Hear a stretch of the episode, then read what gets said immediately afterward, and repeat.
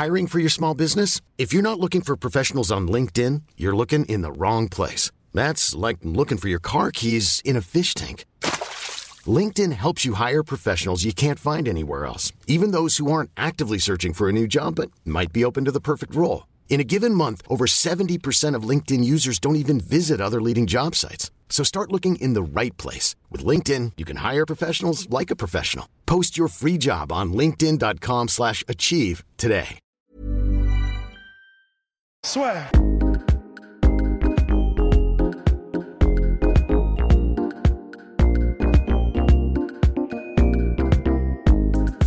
Bien, bonjour à toutes et à tous, bienvenue dans le podcast La Sueur, recap de cette UFC 244. Là, il est très précisément 4h58 du matin, ça pique un petit peu, mais bon, il faut faire le taf, il faut revenir sur cet événement. Donc, je dis à moi, le Madison Square Garden, c'est là que tout s'est déroulé. Eh bien, hier soir, mais avant, quelques petites annonces, vous avez l'habitude. On va commencer par la nuit blanche la sueur, la fameuse nuit blanche la sueur. On vous parle beaucoup de ça, il y a quelqu'un qui a dit ouais ils sont chiants nous en parler, mais c'est parce qu'on est fiers d'une part de faire ça, parce qu'il y a eu beaucoup de demandes et qu'on s'attend à ce que ce soit un bel événement et parce qu'on a des annonces qui arrivent. Si vous voulez participer à la soirée, c'est ici, il y a toutes les infos, buffet illimité, euh, qu'est-ce qu'il y a? Boissons comprises, toutes les animations à la sueur, des masterclass de combattants. Pour l'instant, on a seulement annoncé Morgan Charrière, Mansour Barnaoui, mais il y a beaucoup de choses qui arrivent aussi. Ça va être un marathon sport de combat en plus, puisqu'il y aura Joshua Ruiz, Christian Hammer, Tony Oka, mais aussi eh l'UFC Washington et d'autres aussi combats. Bref, on va vraiment y en avoir pour tous les goûts, aussi bien en striking que. Bref, vous, vous, allez voir, vous allez voir, il va y avoir pas mal de choses. Si vous voulez vous inscrire, c'est ici.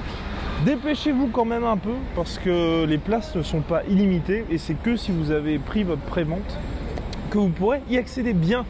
Deuxième annonce, là aussi, ça fait très plaisir. Euh, bah, C'était pour le podcast sur iTunes. Euh, on vous demande de faire un petit push, d'ailleurs le lien est dans la description pour nous mettre les 5 étoiles et où nous écoutez sur iTunes et vous êtes effectivement de plus, de plus en plus nombreux faire ça. Donc vraiment merci, merci beaucoup.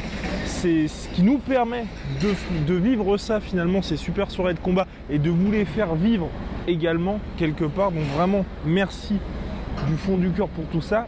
Et enfin, et là c'est un peu grâce à vous aussi, c'est ça y est, nous avons le premier sponsor du podcast La Sueur.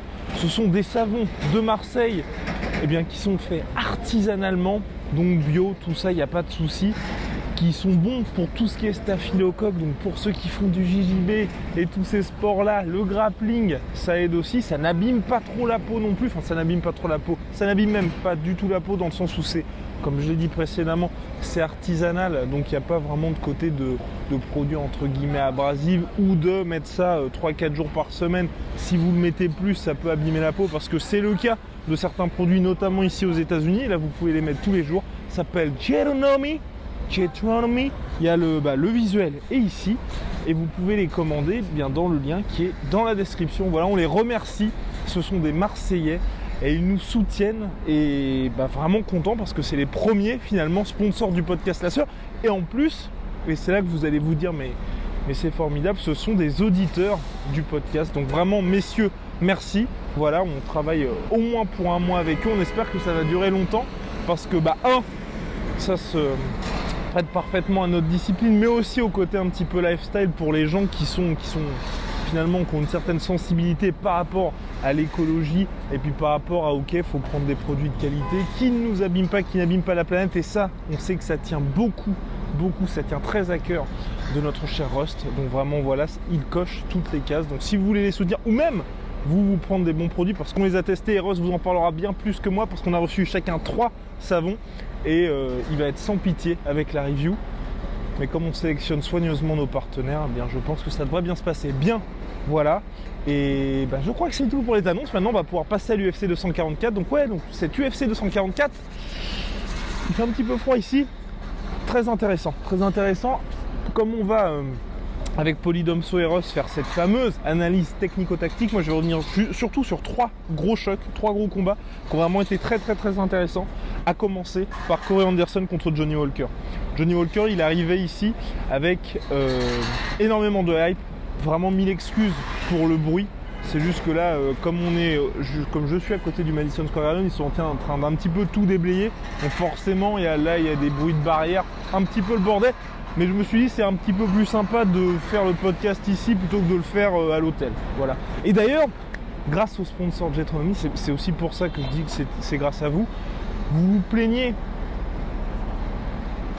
pas trop souvent à raison, hein, mine de rien, du, son de nos vidéos, parce que c'est vrai, quand on enregistre dans les salles, ceci, cela, c'est un peu compliqué. Et eh bien, grâce à eux, on va acheter trois nouveaux micros top qualité. Et là, normalement, il devrait vraiment plus y avoir de problème. Donc, vous voyez, step by step, on s'améliore. Et là, pareil, ce podcast est filmé avec une caméra, un GH5, qu'on a réussi à acheter bah, grâce à grâce à vous quelque part, parce que grâce à cette audience, ça nous donne de la visibilité, ça nous permet d'avancer, ça nous permet de nous améliorer. Donc je reviens à Corey Anderson, Johnny Walker, parce que là je fais énormément de digressions, je suis vraiment désolé, je suis aussi un petit peu crevé. Ce qui était hyper intéressant, c'est que il y avait vraiment, une opposition. D'un côté, on avait un Corey Anderson qui militait pour un combat contre John Jones qu'il ne méritait évidemment pas et qui se sentait un petit peu délaissé par l'UFC. Et de l'autre côté, Johnny Walker qui avait une énorme hype après ses KO, dont le dernier contre Misha Sirkunov avec un genou sauté de l'espace et puis ses feintes, personnalité extrêmement attachante qui fait le show. Bref, il, cochait toutes les cases et face à un mec qui justement qui a pas du tout ce charisme, ce côté bankable, un pays derrière lui, parce que c'est vrai, Corey Anderson, là, quand il est arrivé au Madison Square Garden, il était hué, alors que c'était lui l'américain, c'est censé être lui qui est finalement poussé par le public, alors que le public préférait le Brésilien, et donc le Brésilien Johnny Walker, qui avait là encore tout compris, puisqu'il était arrivé sur un remix de Frank Sinatra, New York, New York. Donc tout ça en dansant. Bref, le public ici au Madison Square Garden a adoré ça. Sauf que, sauf que, peut-être que Johnny Walker s'est vu soit trop beau, ou soit peut-être vu directement après euh, Corey Anderson, puisque pour lui, c'est ce qu'il nous avait dit dans une interview, une interview je ne sais pas si elle sortira, euh, qu'on a fait de, ce cher Johnny Walker où il expliquait qu'il était né, qu'il était construit pour affronter John Jones. Quand vous n'avez toujours pas battu de membres, on va dire, euh, du top 5, c'est un peu compliqué déjà de se projeter dans cet avenir-là. Bref, ce qui s'est passé, c'est que face à un Corey Anderson qui a mis effectivement la pression de tous les instants, changement de niveau, pression en lutte également dès le début du combat, eh bien, euh, il s'est retrouvé pas perdu, mais donc il y avait beaucoup moins de certitude. Et lui, son jeu, qui est quand même jusqu'à maintenant, parce que ses combats étaient très très courts, c'est lui qui frappait en premier. il avait créé cette espèce d'aura qui faisait que les adversaires se disaient qu'est-ce qui va se passer? Il fait énormément de feintes et je sais qu'il y a énormément de chances que je me fasse mettre KO. Donc ça, ça crée énormément d'incertitude chez les adversaires. Sauf que là, ce qui s'est passé, c'est qu'il est tombé sur un Corey Anderson qui n'a pas du tout été attentiste, qui n'a pas du tout attendu Johnny Walker. Au contraire, c'est lui qui a mis la pression dès le début et qui a créé cette incertitude, soit la lutte, ou soit je vais effectivement t'attaquer debout et c'est ce qui s'est passé. Il a très bien touché euh, Johnny Walker à partir du moment où Johnny Walker a été sonné, parce que c'est pas directement qu'il s'est fait mettre knockdown, à partir du moment où il a été sonné, Anderson n'a pas arrêté ce côté harceleur. C'est vraiment, il a pression de tous les instants, il a mis le clinch ensuite, et là on clinch pareil, il a réussi à enchaîner. Et, et Johnny Walker était tout simplement KO debout. Moi j'ai trouvé honnêtement que le, l'arrêt de l'arbitre était, complètement justifié. Ça reste un talent brut, Johnny Walker. Il est jeune, ça sert à rien bah, qu'il se fasse complètement allumer. On n'est pas en title fight, on n'est pas en main event de 5 rounds. Bref, ça servait à rien qu'il prenne beaucoup plus cher pour finalement le même résultat. Parce que là, ok, il n'était pas, pas au sol quand il s'est fait mettre KO, mais le dernier coup qu'il se prend, qui est quand même surpuissant, on voit qu'il est complètement perdu. Corey Anderson, on a pu le voir, une fois sa victoire, il a énormément célébré, il a parlé à Dana White, il a parlé un petit peu à tout le monde, il a chambré Johnny Walker, bref, on voyait qu'il avait, il en avait gros sur la patate le petit Corey Anderson, mais ça peut se comprendre, ça fait partie de ses combattants, comme Leon Edwards, qui jusqu'à maintenant, jusqu'à cette victoire contre Johnny Walker, qui est vraiment une statement win, comme le disent les Américains, et eh ben, il n'y avait pas cette victoire de référence qui fait que les gens vont pouvoir se dire Ah oui, tiens, Corey Anderson, c'est le mec qui a fait ça. Non, aujourd'hui, Corey Anderson, on connaissait pourquoi, surtout pourquoi pour être le mec qui s'était fait mettre KO par Jimmy Manoa en main event à Londres et le gars qui gagnait contre SP jusqu'à ce head kick. Alors que là, voilà, ça a inversé un petit peu tout ce qui va se dire autour de lui. C'est le mec qui a mis fin à la hype Johnny Walker. Et là, là, on tient peut-être quelque chose et ce qui serait intéressant, je pense, ce sera un combat contre Dominique Reyes. N'hésitez pas à dire en commentaire ce que vous pensez, ce qui serait bien pour. Euh, Corey Anderson, pardon, mais c'est vrai que là, il était septième, je crois, de la catégorie. Il bat quelqu'un qui était hum, à peine dans le top 10 ou 11e. Le mettre directement en title shot, je pense que si, si on est dans ces discussions-là, Dominique Reyes qui vient de battre Chris Weidman et qui avant avait battu OSP, et Volcanos de Mir surtout, mérite un petit peu plus. Voilà, donc ça c'était pour le, premier gros gros choc, on va dire, de cette soirée qui a un petit peu, waouh, a surpris tout le monde. Ensuite, il y a eu Kevin Lee. Kevin Lee qui a, Gregor Gillespie. Gregor Gillespie, vous le connaissez tous, il revient énormément dans les commentaires. Pour beaucoup, c'était un petit peu le futur de cette catégorie lightweight. Et c'est vrai qu'avec sa lutte, donc invaincu en carrière, il était à 13-0 je crois. Et eh bien voilà, il, faisait certes toujours la même chose, mais ça marchait. Son dernier combat contre euh, je crois que c'est ça. Je crois que. Je suis vraiment désolé, je suis, euh, je suis complètement cuit. C'était sa plus belle victoire en carrière, et là il a affronté Kevin qui est quand même un gros step-up. Kevin de son côté, il reste sur une passe assez compliquée avec euh, des défaites contre RDA pardon, et euh, Alia Quinta c'était dans l'ordre inverse, puisque Alia Quintas était en lightweight, ensuite il était monté en welterweight pour un petit peu essayer de se trouver une nouvelle jeunesse, mais ça n'avait pas fonctionné. Et ce qu'il a fait sur les conseils de Joe Rogan, alors la super Joe Rogan, qui a dit très justement, pourquoi n'irais-tu pas t'entraîner au Tristar Gym? Parce que c'est vrai que Kevin Nick, qui est un lutteur comme vous le savez, avait a perdu son coach, son head coach il y a à peu près un an et demi. Et euh, depuis, on va dire, il s'entraîne toujours à Las Vegas, mais c'était un petit peu compliqué pour lui, de par son style, de pouvoir s'épanouir où il était. Alors que là, il va au Tristar Gym, donc vous le savez, Tristar Gym c'est Rory McDonald, c'est euh, Georges Saint-Pierre évidemment, et c'est surtout le génie de Firas Zahabi. Et là on a pu voir effectivement que ça a porté ses fruits, puisque Kevin Lee, donc sur ce combat, ce qui est intéressant, c'est qu'entre deux très bons lutteurs, il n'y a pas eu véritablement de tentative en fait d'amener au sol. Il y en a eu une petite de, Kevin, Gillespie, mais très rapidement euh, bah, arrêté net par notre ami Kevin Donc les deux finalement on fait ça exclusivement, quasi exclusivement en anglaise, mais mais si vous avez, si vous avez pu le voir, il a tenté cet enchaînement, euh, cet enchaînement qui se, finissait finalement avec le, avec le fameux head kick. La première fois, ça n'a pas marché. C'était avec une euh, ouais, gauche head kick du droit, ça n'avait pas fonctionné. Et le deuxième, inversé, lui par contre là a fait mouche, mais c'était d'une propreté majestueux. Gillespie le prend en pleine balle. Et voilà, en soi, c'est un, un, cas on va pas dire qu'il a pas à rougir, mais la façon dont il se le prend, il euh, y a pas, c'est pas tout le monde qui va tomber là-dessus. Mais ce que je veux dire, c'est que là, ok, c'est une première défaite en carrière, très gros chaos qu'il se prend, mais toute la salle était complètement choquée. Et pour lui, surtout, il surprend parce que c'est vrai qu'on n'avait pas souvent vu Kevin Lee faire ça. Et là, on voit la patte un petit peu Firas Zahabi, parce que c'est vrai que bah, dans les situations dans lesquelles partait le combat, jusqu'à ce moment-là, c'était un peu 50-50 parce que les deux étaient marqués, les deux trouvaient la faille assez facilement et surtout Gillespie, mine de rien, avec son jab, faisait pas mal de travail sur Kevini qui restait quand même, hein, quand, je dis qu'il faisait le travail, il le touchait, il le touchait bien, mais aucun moment Kevin avait été sonné jusqu'à finalement l'arrêt du combat. Mais en tous les cas, avec ça, ça lui permet lui aussi de retrouver cette hype. Il a fini un adversaire que beaucoup voyaient comme la réponse à Habib Nurmagomedov de manière spectaculaire. Et là, il fait vraiment une, nouvelle entrée fracassante chez les lightweight. Pareil, il y avait des doutes sur le fait, alors est-ce qu'il va faire le poids? Ça va être compliqué. Il a réussi à faire le poids. Il a battu Gillespie qui était invaincu. Et il l'a battu d'une manière impressionnante. Avec un enchaînement qu'il a tenté deux fois. La deuxième fois fut la bonne. Bon, euh, très très bien. Franchement, euh, là pour Kevin Lee, c'est superbe pour lui. Et en plus, il a déjà désigné son adversaire pour la suite, donc ce serait Islam Makachev. Islam Makachev coéquipier de Rabib. Ça fait un moment que les deux se cherchent un petit peu. Et là, Islam a proposé la date de janvier. Bon, bah, j'ai envie de dire c'est parfait. Là, on n'a plus qu'à espérer que l'UFC valide ça. Parce que c'est vrai que ce serait une situation un peu compliquée pour l'organisation, dans le sens Kevin Lee, reste jeune, mais c'est l'UFC mise quand même sur lui parce qu'il est américain, il est plutôt beau gosse, il sait parler, il sait faire vendre, il sait faire en sorte que les gens s'intéressent. I'm Sandra, and I'm just the professional your small business was looking for, but you didn't hire me because you didn't use LinkedIn Jobs. LinkedIn has professionals you can't find anywhere else, including those who aren't actively looking for a new job but might be open to the perfect role, like me. In a given month, over 70% of LinkedIn users don't visit other leading job sites. So if you're not looking on LinkedIn, you'll miss out on great candidates like Sandra. Start hiring professionals like a professional. Post your free job on linkedin.com/achieve today.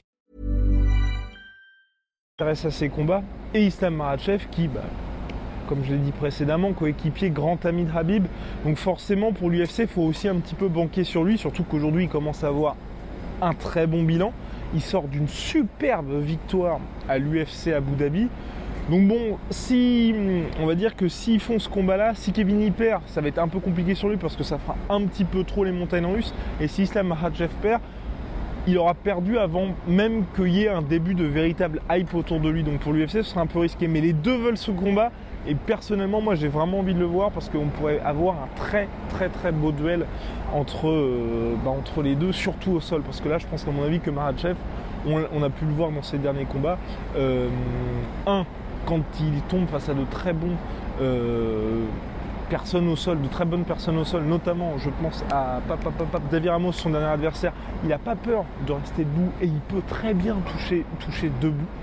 Et euh, d'un autre côté, Kevin bah là, qui a montré, mine de rien, qu'il avait euh, progressé en la matière et puis qu'il pouvait incorporer quelques combinaisons, ce qui est toujours intéressant. On va finir par le main event. Eh oui, déjà. Le co-main, on verra avec Polydomso et Rust. Main event, bon bah. Ouais, effectivement, Masvidal, il y avait quand même une, une grosse classe d'écart avec Nate Diaz.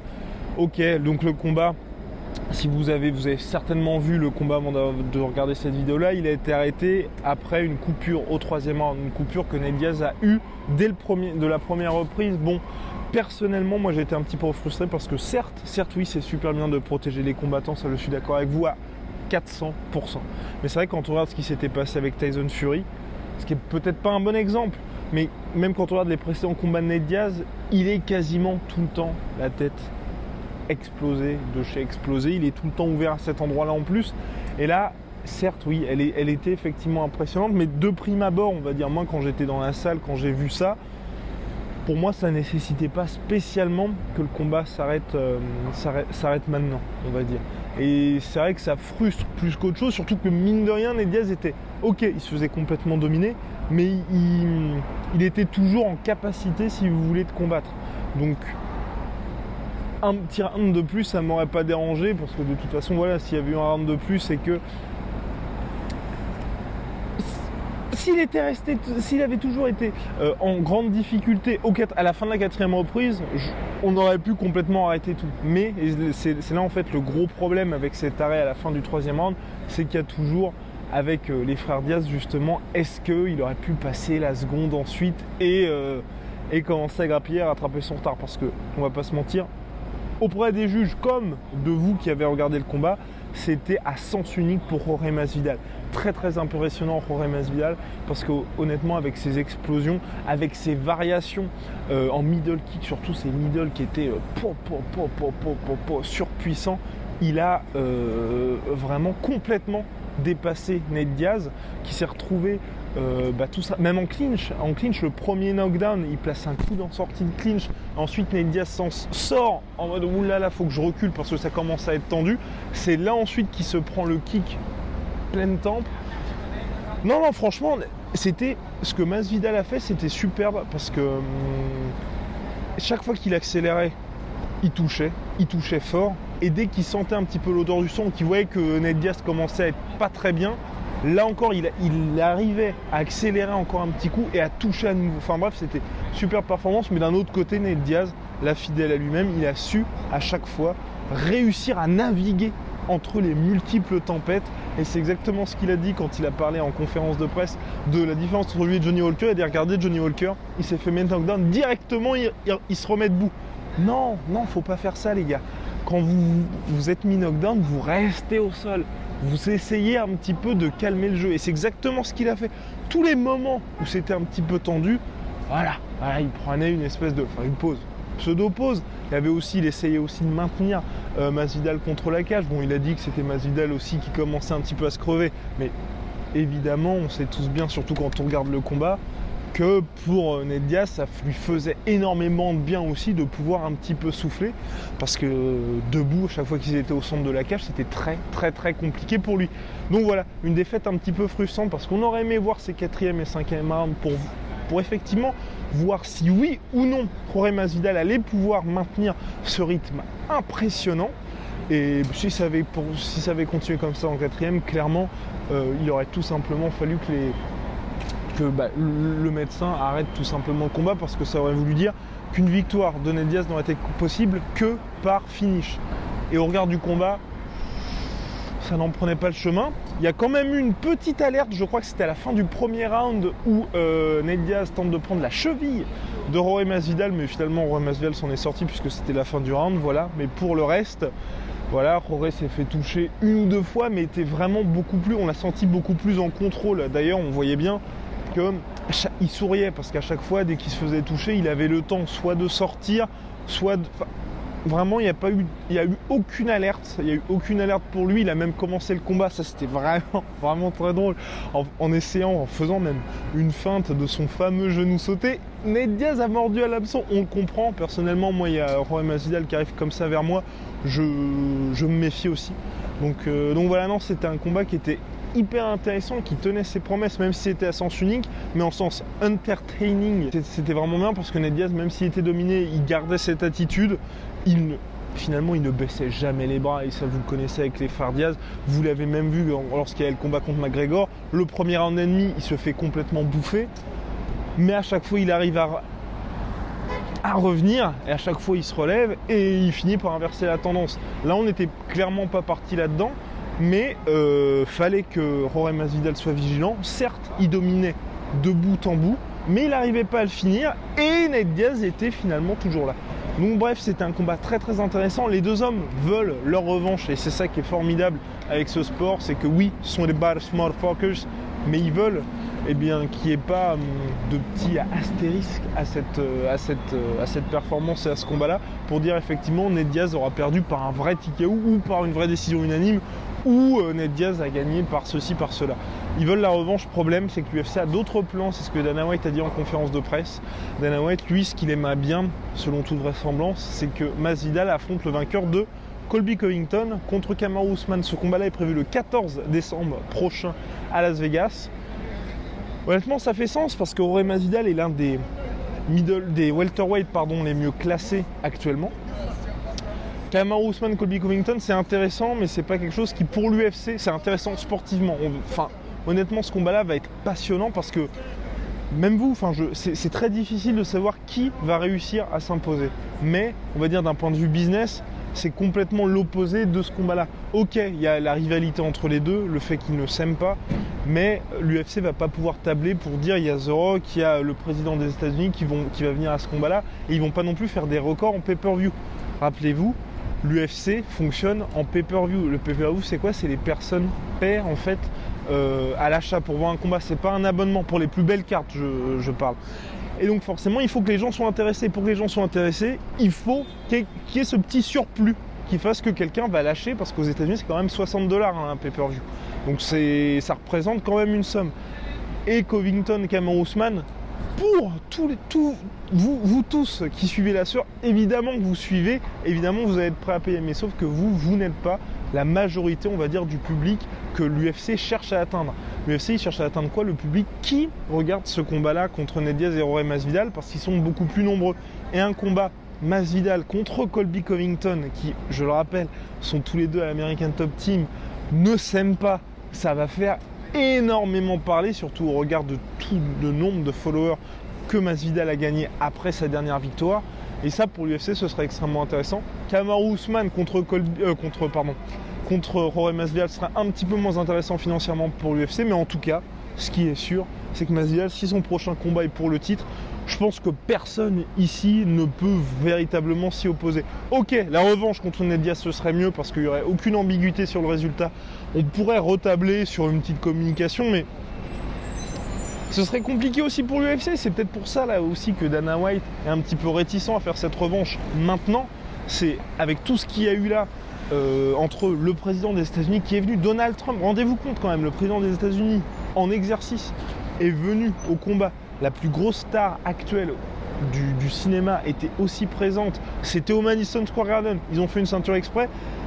C'est très compliqué de se dire dans six mois ils vont refaire la même chose et la même chose qui soit aussi bien en dehors de ce qui se passe dans l'octagone.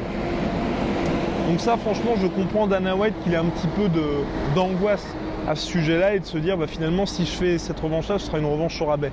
Donc il a dit ça pourrait se faire mais un petit peu plus dans le temps et donc un peu plus dans le temps, même si Ned Diaz a dit moi je ne pense qu'à la revanche et c'est ça ou rien, mais après il a dit euh, bon euh, qui s'ils me mettent contre d'autres gars, donc à savoir pas des mecs, il a dit des mecs qui sont rankés number 27, euh, ça peut number donc nombre 27 pardon, ça peut m'intéresser.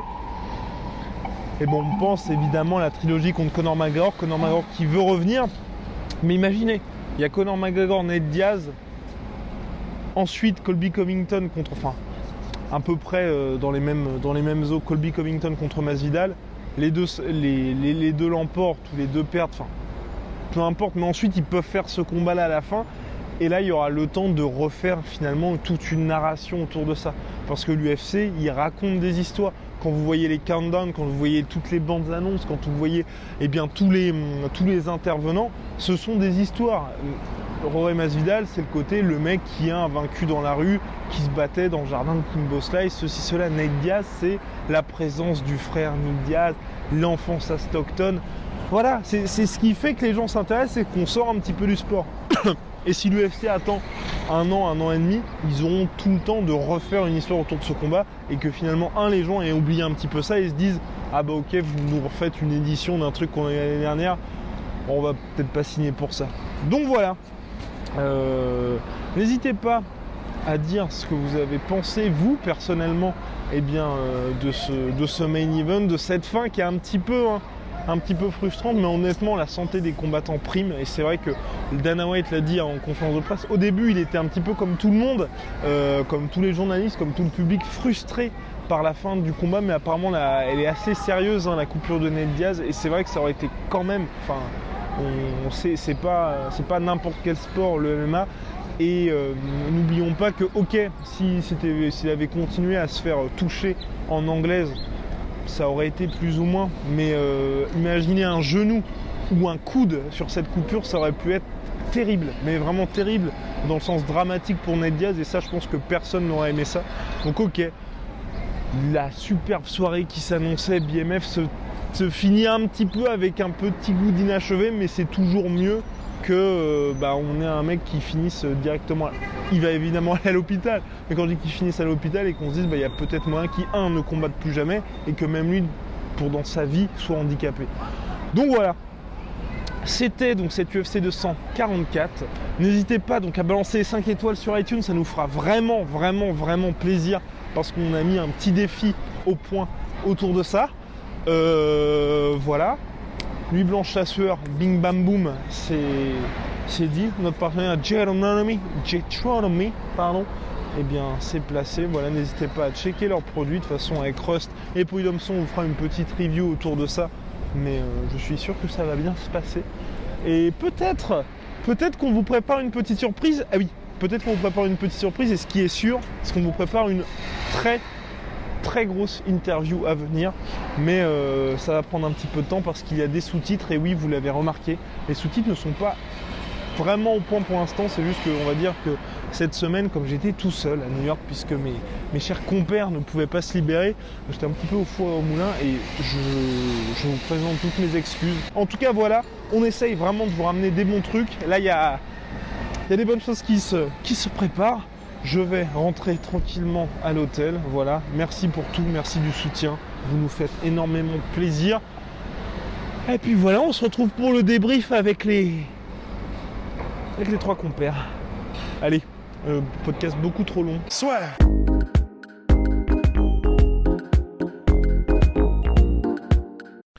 Et voilà, c'est la fin de votre épisode du podcast La Sœur. Si ça vous a plu, n'hésitez pas à nous mettre les 5 étoiles sur Apple Podcast ou sur Spotify. Vous pouvez aussi nous laisser un petit commentaire, ça nous aidera beaucoup. Et si vous voulez aller plus loin avec nous, vous tapez la sueur sur toutes les plateformes ou sur les réseaux sociaux, vous nous trouverez. Et là, vous nous écoutez très certainement en audio. On est aussi en vidéo sur YouTube, mais également sur Snapchat. Là encore, vous tapez la et on sera là. Merci de votre fidélité et à très vite pour de nouvelles aventures.